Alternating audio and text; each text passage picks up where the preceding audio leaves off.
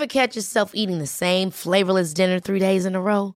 Dreaming of something better? Well, HelloFresh is your guilt-free dream come true, baby. It's me, Kiki Palmer. Let's wake up those taste buds with hot, juicy pecan-crusted chicken or garlic butter shrimp scampi. Mm. Hello Fresh. Stop dreaming of all the delicious possibilities and dig in at HelloFresh.com. Let's get this dinner party started.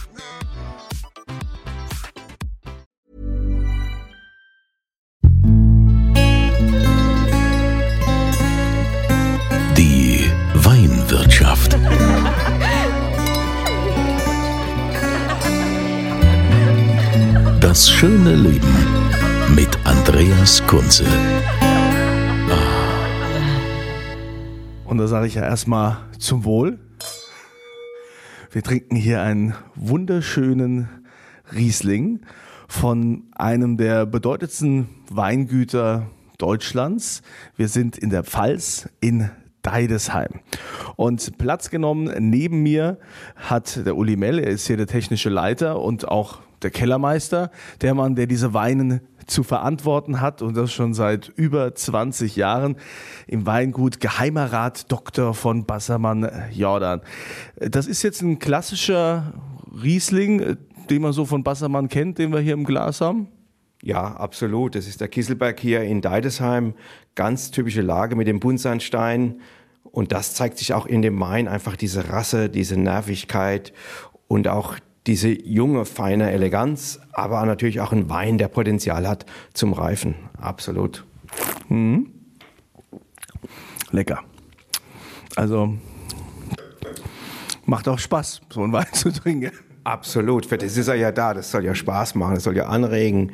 Den kannst du so nehmen für auf die Terrasse, aber nach- natürlich auch genauso so einem guten Essen oder mit Freunden unterwegs. Passt zu jeder Zeit. Herr Mell, jetzt sind Sie seit über 20 Jahren hier im äh, Weingut Bassermann Jordan.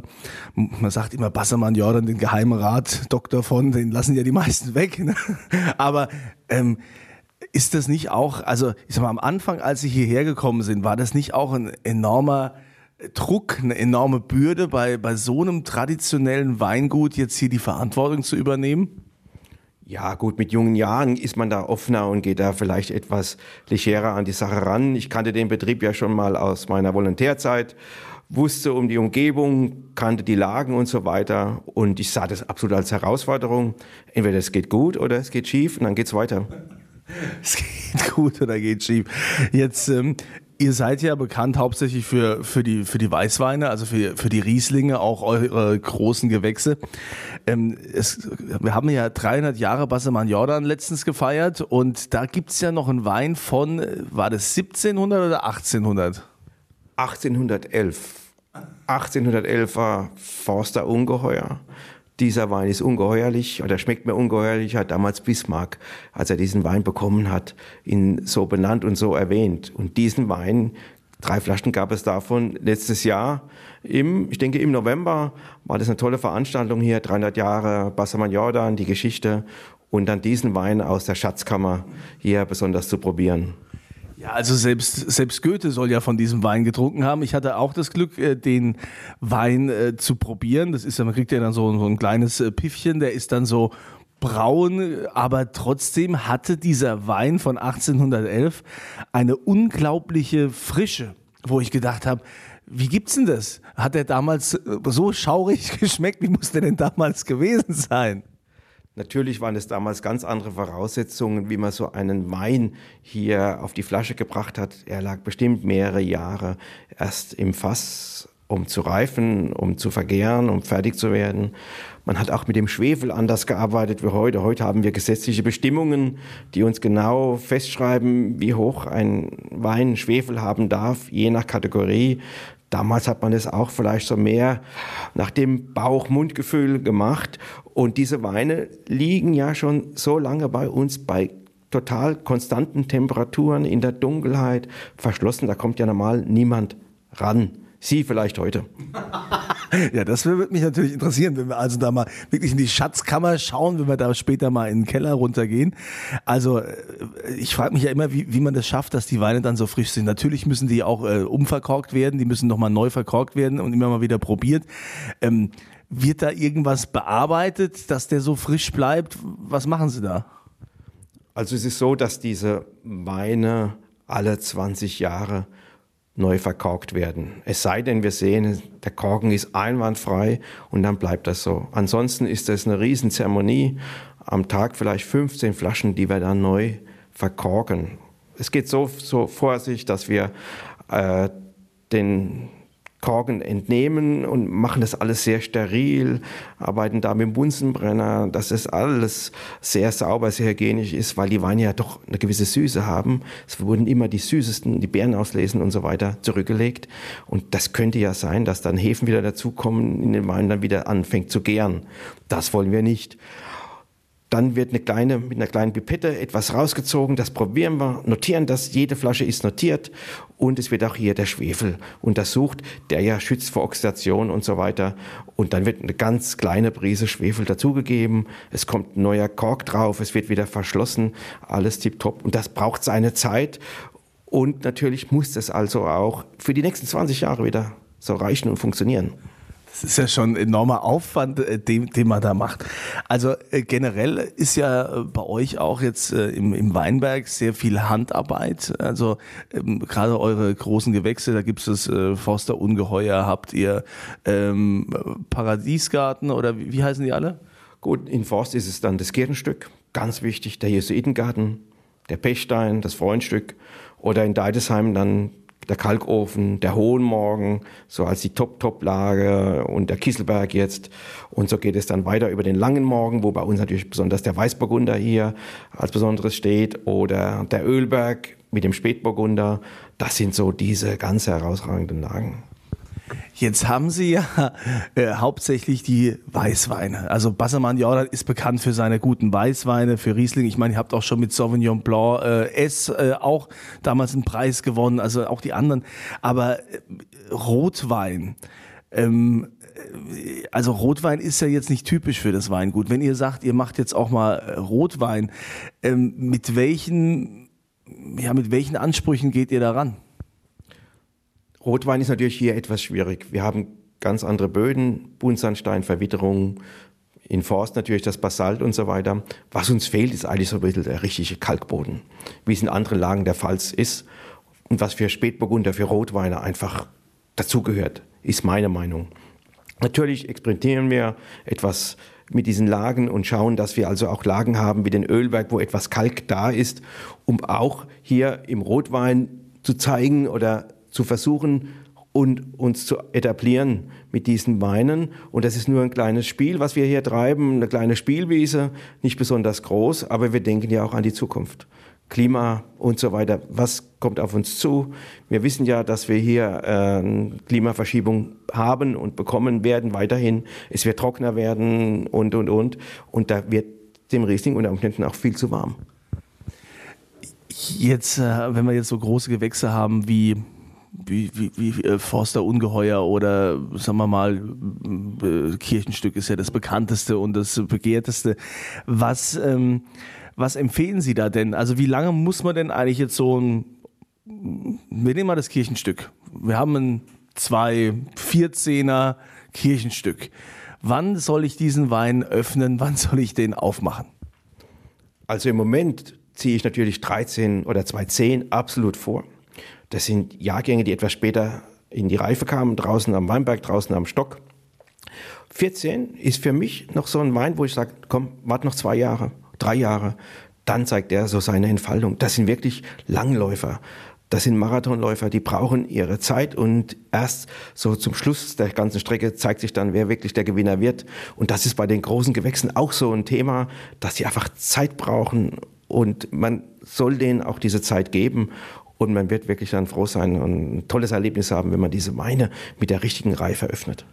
Das ist ja immer so eine Sache mit der Geduld. Ne? Also gerade für die Weinliebhaber oder die gerne Wein trinken und dann sagen, ja Mensch, ähm, jetzt muss ich den Wein quasi, den aktuellen Jahrgang kaufen, äh, Subskription und wie man das alles nennt und muss den erstmal eine Zeit lang lagern. Bieten Sie eigentlich auch an, dass man bei Ihnen im Weingut äh, den Wein lagern kann? Also dass Sie sagen, okay, ähm, wenn jetzt da jemand was weiß ich, nimmt, nimmt irgendwie 100 Flaschen ähm, und äh, Sie sagen, Sie kümmern sich drum und der kann die dann abrufen für Privatleute oder machen Sie das eigentlich nur für Gastronomen?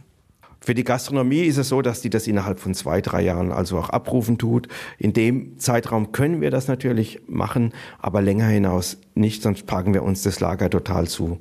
Und äh, die Kunden nehmen diese Weine sechs oder 24 Flaschen. Meistens wird eine Flasche ziemlich schnell geöffnet, um einfach zu erhaschen, was kommt da. Und dann geht es so peu à peu Oft hören sie auf uns, wenn wir sagen, noch liegen lassen, noch liegen lassen.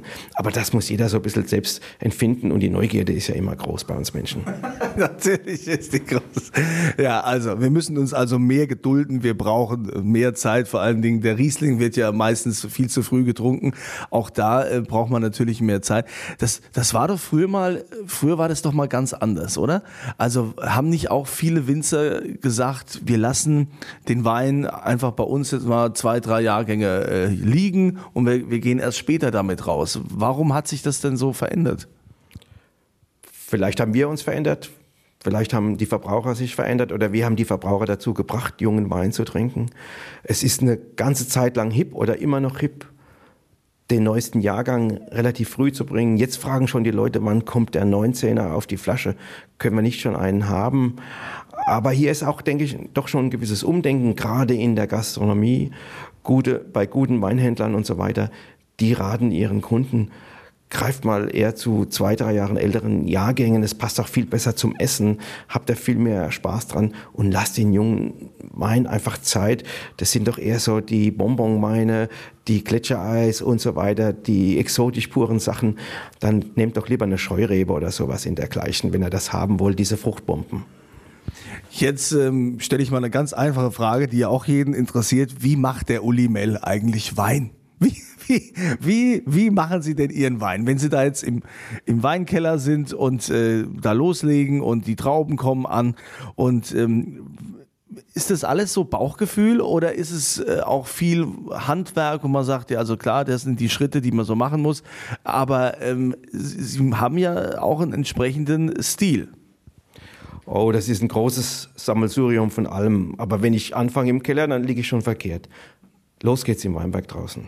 Und das ist die Sache des A und O. Also im Herbst bin ich mehr im Weinberg eigentlich wie fast im Keller. Und da ist die Entscheidung, wann wird was geerntet, wie wird das geerntet. Lesen wir den Weinberg zweimal, lesen wir ihn dreimal. Wie sind die Wetterprognosen? Und wenn wir das alles im Griff haben und über das Jahr unsere Hausaufgaben draußen im Weinberg richtig gut gemacht haben, dann haben wir im Keller eigentlich auch ein leichtes Spiel. Und äh, wenn die Trauben dann reinkommen, dann werden die gepresst. Das wird sich klären gelassen. Dann kommt das in die Fässer oder in die Tanks. Wir arbeiten hier sehr viel mit eigener Gärung, mit Spontangärung, mit den Hefen aus dem Weinberg. Und das braucht seine Zeit. Und das braucht natürlich auch Erfahrung und ein gewisses Fingerspitzengefühl. Und das hängt nicht nur von mir ab, sondern auch äh, drumherum von unserem Team, dass wir diese Erfahrung und dieses Wissen einfach dann in den neuen Wein, in diese Trauben mit übergehen lassen und dann wissen, an welchen Knöpfen wir hier drehen müssen, beziehungsweise dass wir das so pflegen und hegen, dass wir keine Fehler machen. Wichtig ist, keine Fehler zu machen im Keller. Was sagen Sie denn zum äh, Weinjahrgang 2018? Also der Vinum Weinguide hat ja gesagt, da gibt es den Joel B. Payne, den Herausgeber, der hat gesagt, ah, also 2018 wurde ja von allen so äh, hoch gelobt, wo es hieß, oh, das wird bestimmt ein Jahrhundertjahrgang, weil es so schön warm war und so viele Sonnenstunden. Jetzt sagen die vom äh, Vinum Weinguide, ja, also äh, da bei dem Jahrgang hat eher so die Mosel und der Rheingau die Nase vorn, weil es doch jetzt in der Pfalz oder Rheinhessen einfach zu warm war. Wie haben Sie das empfunden? 2018, ja, war natürlich schon ein warmes Jahr, auch das Jahr äh, zuvor eigentlich ähnlich. Damit müssen wir umgehen. Das ist dann dieses Gefühl draußen für den Weinberg zu haben, dieses Weinbergsmanagement in Anführung. Wie pflege ich den Weinberg? Wie gehe ich um? Passe ich auf, damit ich keinen Sonnenbrand bekomme? Das heißt, dieses Entblättern auf der Sonnenseite, das muss ich unterlassen. Ich muss gucken, dass die Reben soweit gut versorgt sind, indem ich etwas Trauben entferne, weil es vielleicht zu viel Trauben waren am Stock, dass sie toll ausreifen. Und dann braucht es einfach die Geduld und wieder diesen Erfahrungsschatz. Wir müssen mit diesem Wetter, mit diesen Kapriolen einfach umgehen. Wir wissen nicht, was kommt jetzt über Herbst, über den Winter hinaus, was wird passieren. So, hier geht es ja direkt von der Vinothek die Treppe runter in das Gewölbe. Ach Gott, hier was, was, was Steine, das, das sieht. Allein schon, gell? Das ist schon, man merkt schon, was jetzt kommt. So, jetzt müssen wir gucken, dass wir den Lichtschalter finden. Aber, oh, das war schon mal der falsche. Es ist dunkel, aber wow. Mensch, also Ein Bacchus hier oben auf dem Fasse, der lässt sich gerade gut gehen. So wie der aussieht wie so ein Rittmeister. und da steht 1767. Ja, das ist aus einem der Keller hier. Das sind ja sehr viele kleine, verzweigte Keller. Da waren ja hier schon Vorbesitzer da, bevor überhaupt die Jordans und dann also die Familie Wassermann-Jordan hier in der Eidesheim sesshaft wurde. Und das ist so ein Stein von einem Gewölbe, der hier da sich zeigt. Wow.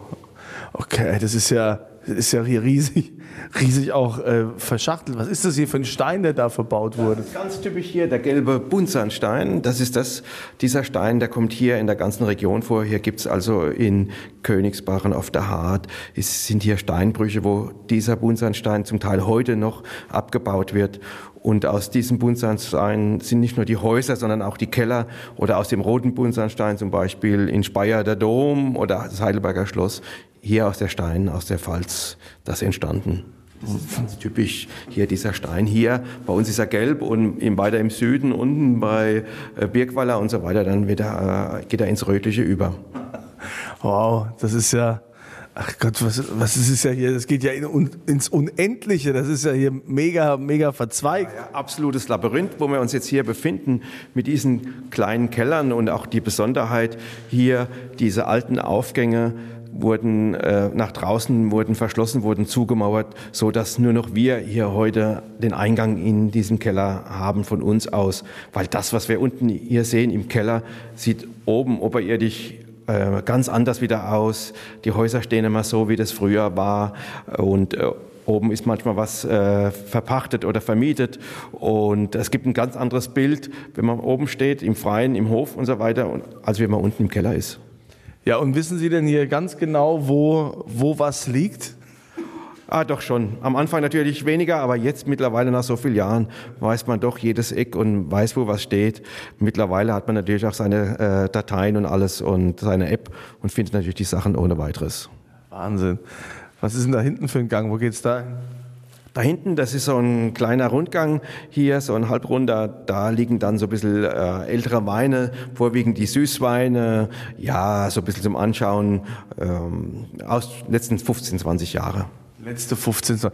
Wie schön das klingt. Ja, mancher will sich zu Hause wünschen, er hätte Weine, die nur fünf Jahre alt sind. Der letzten fünf Jahre.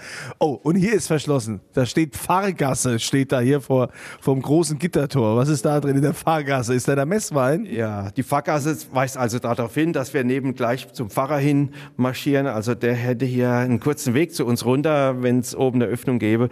Aber hier äh, liegen äh, die großen Gewächse der letzten 10, 12 Jahre. Und das ist ein separater Keller für sich. Da liegen die wirklich bei konstanten Temperaturen, vielleicht von 10, 12 Grad und eigentlich immer im Dunkeln. Ideal für eine Weinlagerung. Nicht für die Etiketten, aber für den Wein, den Inhalt ist es super gut. Und nehmt ihr die Flaschen dann nur für euch jetzt, also quasi für Präsentationen und so weiter? Oder kann jetzt der Endverbraucher oder die Gastronomen, könnten die da noch drauf zugreifen? Ja, immer mal wieder wird was verkauft.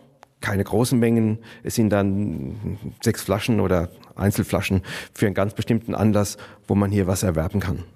Okay, also ist ja gut zu wissen. Ja? Okay, letzten 20, 10, 20 Jahre. So, und hier unten die Fässer, die sind eher so Deko. Das ist jetzt mehr Deko, die waren mal belegt, äh, mit Wein natürlich, aber mittlerweile sind die so in das Alter gekommen und äh, sind hier eigentlich nur noch so für Veranstaltungen, dass das einfach ein tolles Bild ergibt. Ja, also das, das tut's auf jeden Fall. Wow. So, jetzt, jetzt werden die Steine nicht, sehen nicht mehr so schön aus. Die sind jetzt alle schon ein bisschen dunkel. Äh, Ganz typisch vom Kellerschimmel, einfach hier äh, über die alkoholische Gärung. Das ist ganz wichtig, der regelt hier die Temperatur. Das ist so ein schwarzer, grauer Schimmel hier an der Decke. Und das ist ganz gut für die Feuchtigkeit hier im Keller, der das Ganze so anhält. Und hier sieht man ja, hier liegt unser Pierre, unser, unser Sekt, unsere Magritte, unser Rosé-Sekt. Und die bleiben hier jetzt drei, vier Jahre, fünf Jahre liegen, bevor die dekoschiert werden und dann äh, in den Verkauf kommen. Spannend. Spannend. Wo, wo sind wir hier jetzt? Da, da, ist wieder, da ist wieder ein Gitter, an dem ich gerne rütteln will hier. Und jetzt haben wir sogar mal äh, hier äh, einen Schlüssel dabei, um in äh, einen dieser Keller zu gehen, wo doch ein Teil dieser alten, gereiften, tollen Weine hier äh, aus zwei Jahrhunderten, fast drei Jahrhunderten zurück lagern tun. Wow. Wow. Aus, aus zwei Jahrhunderten. Also da ist man ja schon, da ist man schon ein bisschen ehrfürchtig. das, äh, also wenn Sie dann immer mal so Weine probieren, wie denken Sie dann so über Ihre Vorgänger nach? Man hat doch da mit Sicherheit auch Bilder im Kopf, wo man so sagt, ja, was müssen die sich damals dabei gedacht haben, wie die den Wein gemacht haben? Also da habe ich immer großen Respekt mit den Möglichkeiten, mit den Mitteln, die die damals zur Verfügung hatten, solche Weine zu kredenzen. Also Hut ab, wirklich, wirklich ganz, ganz spannende Geschichte. Man stellt sich da ja vieles vor, wenn man das auf alten Aufzeichnungen, auf alten Bildern sieht, wie einfachst hier gearbeitet wurde. Aber was dann herauskam, verblüfft mich total. Hier, die sind ja auch beschriftet. Was steht hier? 1901 Reiterpfad. Gewürztraminer Bärenauslese.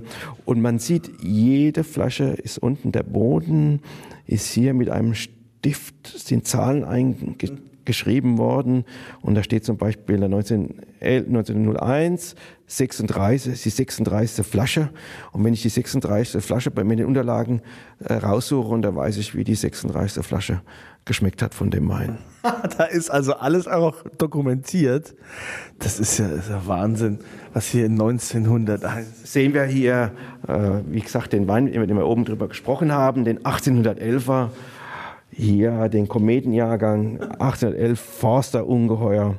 Und da liegen noch eins, zwei, drei, vier, fünf, sechs, sieben, acht Flaschen.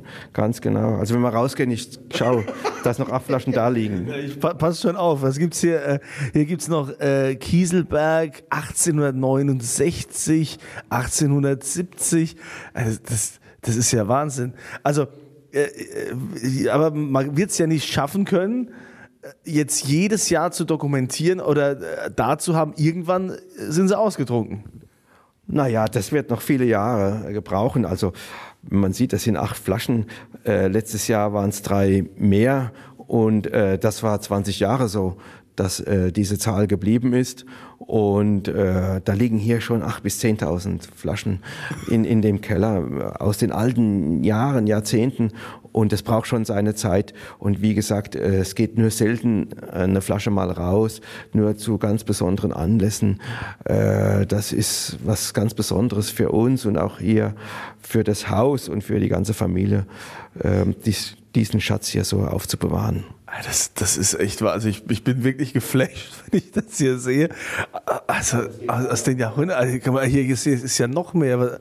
Das ist ja Hohen Morgen 1922, Kreinhübel 21, Reiterpfad 20, ja, Kieselberg 1917. Ja, gut, 1950er Kirchen, Kirchenstück. Wow, also was will man doch mal probieren? 48. Kriegsjahre, Nachkriegsjahre 45 hier Grenzler Bärenauslese. Grenzler ist eine Forsterlage, gibt es heute gar nicht mehr im Zeichen der Flurbereinigung und so weiter. Und da liegen noch einige Flaschen oder Reiterpfad, Auslese, natürlich Riesling ganz sicher und hier auch mit fast 24 Flaschen noch. Ah, das ist schon irre gut. Also äh, vor allen Dingen, also dass die in den Kriegsjahren hier also auch noch äh, äh, tatsächlich noch Wein produziert haben und das auch konnten. Wie, wie schmecken die denn? Ja, den Wein haben vorwiegend die Frauen gemacht. Die Männer waren ja draußen im Krieg oder in Gefangenschaft und das waren Frauenweine, sage ich, also von Frauenhand gemacht und die sind also auch absolut spannend. Also die haben die Frauen haben genauso das Beste gegeben für den Wein wie die Männer. 1942er Hohen Morgen Auslese Das ist ja, äh, es ist ja Man sieht, es sind immer die Süßweine, es sind immer Weine äh, von hoher Qualität, die man ganz bewusst zurückgelegt hat. Man hat immer die besten Weine eines Jahrgangs. Davon hat man etliche Flaschen immer auf die Seite gelegt. Das, das ist ja faszinierend, ist das.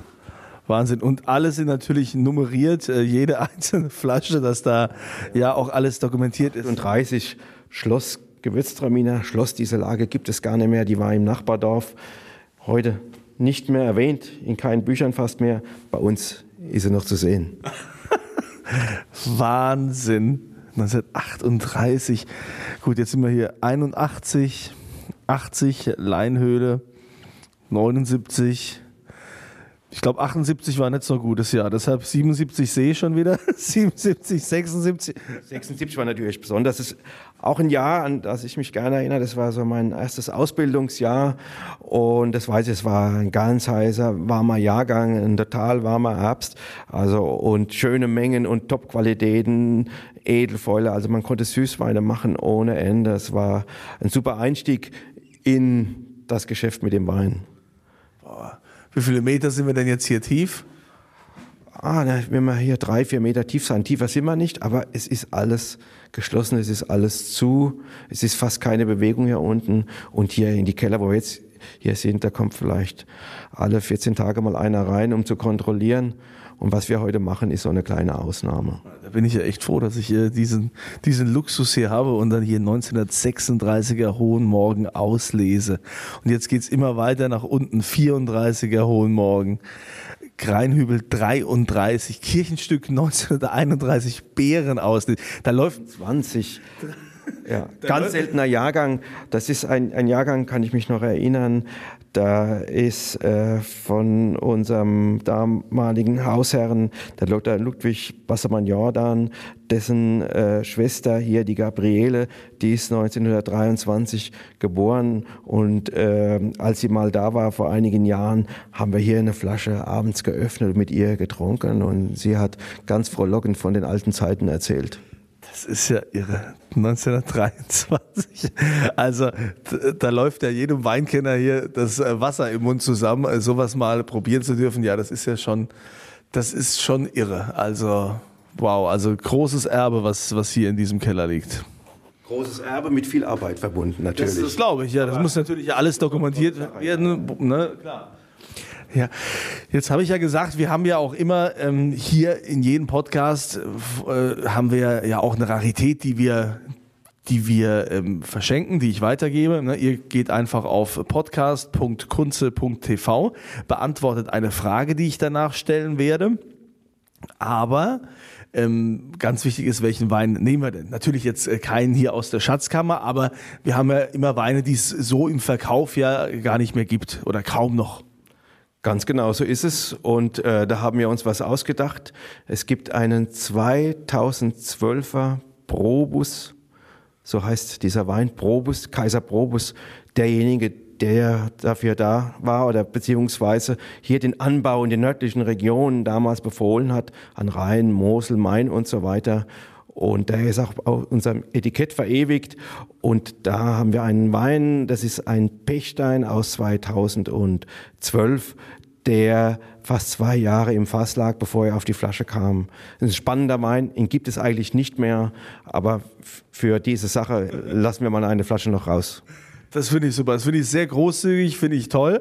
Und ähm, für euch gilt die Frage, die es zu beantworten gibt unter podcast.kunze.tv. Wo liegt das Weingut Bassermann Jordan? Wie heißt der Ort, in dem das Weingut Bassermann Jordan oder Geheimer Rat Doktor von Bassermann Jordan äh, liegt? Wie heißt der Ort? Das hinschreiben.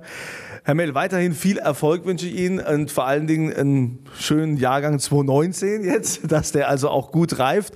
Und äh, ja, alles Gute weiterhin. Danke, dass ich hier in die Schatzkammer rein durfte, in das Heiligste und das alles mal zu sehen. Sehr, sehr spannend. Natürlich. Und bis zum nächsten Mal. Ja, wenn ihr, wie gesagt, so einen alten dann mal aufmacht, wieder 33er oder was auch immer, ich bin bereit. Das kann ich mir gut vorstellen. Ja, und für euch gibt's jetzt nochmal einen Tipp von meiner Weinexpertin Christina Hilker rund um den Wein. Und äh, bei mir ist jetzt wieder Christina Hilker, meine Lieblingsweinexpertin. Sie ist gelernte Sommelier. Sie hat sich mittlerweile selbstständig gemacht. Sie berät äh, Firmen und Winzer und Gastronomie und hilft auch uns ein bisschen, dass wir uns durch den Weindschungel auch irgendwie, dass wir uns da zurechtfinden.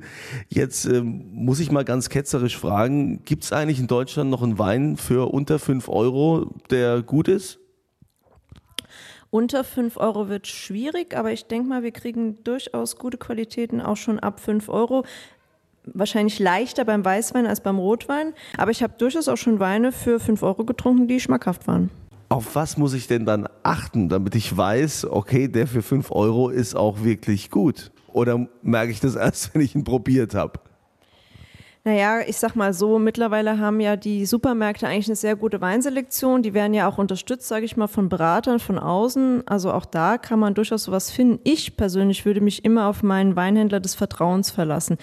Also ich sag mal, Weine für den täglichen Genuss, ähm, zum Beispiel meine Eltern, die trinken auch gerne mal jeden Tag eine Flasche Wein und die geben jetzt auch nicht unbedingt 20, 25 Euro jeden Tag aus für Weine. Und ich würde mich in dem Fall dann, genauso wie das meine Eltern auch machen, eben auf den Weinhändler des Vertrauens verlassen und noch viel besser, man fährt zum Winzer und sucht sich da eben den entsprechenden Wein aus. Und auch da findet man durchaus auch mal einen Wein für 5 Euro. Natürlich steckt immer sehr viel Arbeit auch hinter Weinmachen und ich freue mich natürlich auch, wenn der Weingenießer bereit ist, mehr auszugeben als 5 Euro. Danke, Christina Hilker, meine Lieblingsweinexpertin, die hier natürlich immer am Ende des Podcasts nochmal auftaucht mit einem Tipp. Also es gibt Weine für 5 Euro, die durchaus lohnenswert sind. So, und jetzt eine schöne Woche. Bis zum nächsten Wochenende. Die Weinwirtschaft.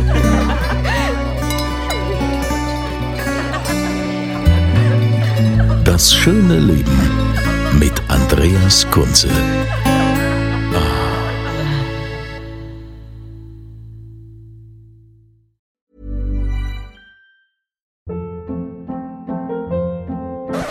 Hold up. What was that? Boring. No flavor. That was as bad as those leftovers you ate all week. Kiki Palmer here, and it's time to say hello to something fresh and guilt-free. Hello Fresh. Jazz up dinner with pecan-crusted chicken or garlic butter shrimp scampi. Now that's music to my mouth. Hello Fresh. Let's get this dinner party started. Discover all the delicious possibilities at hellofresh.com.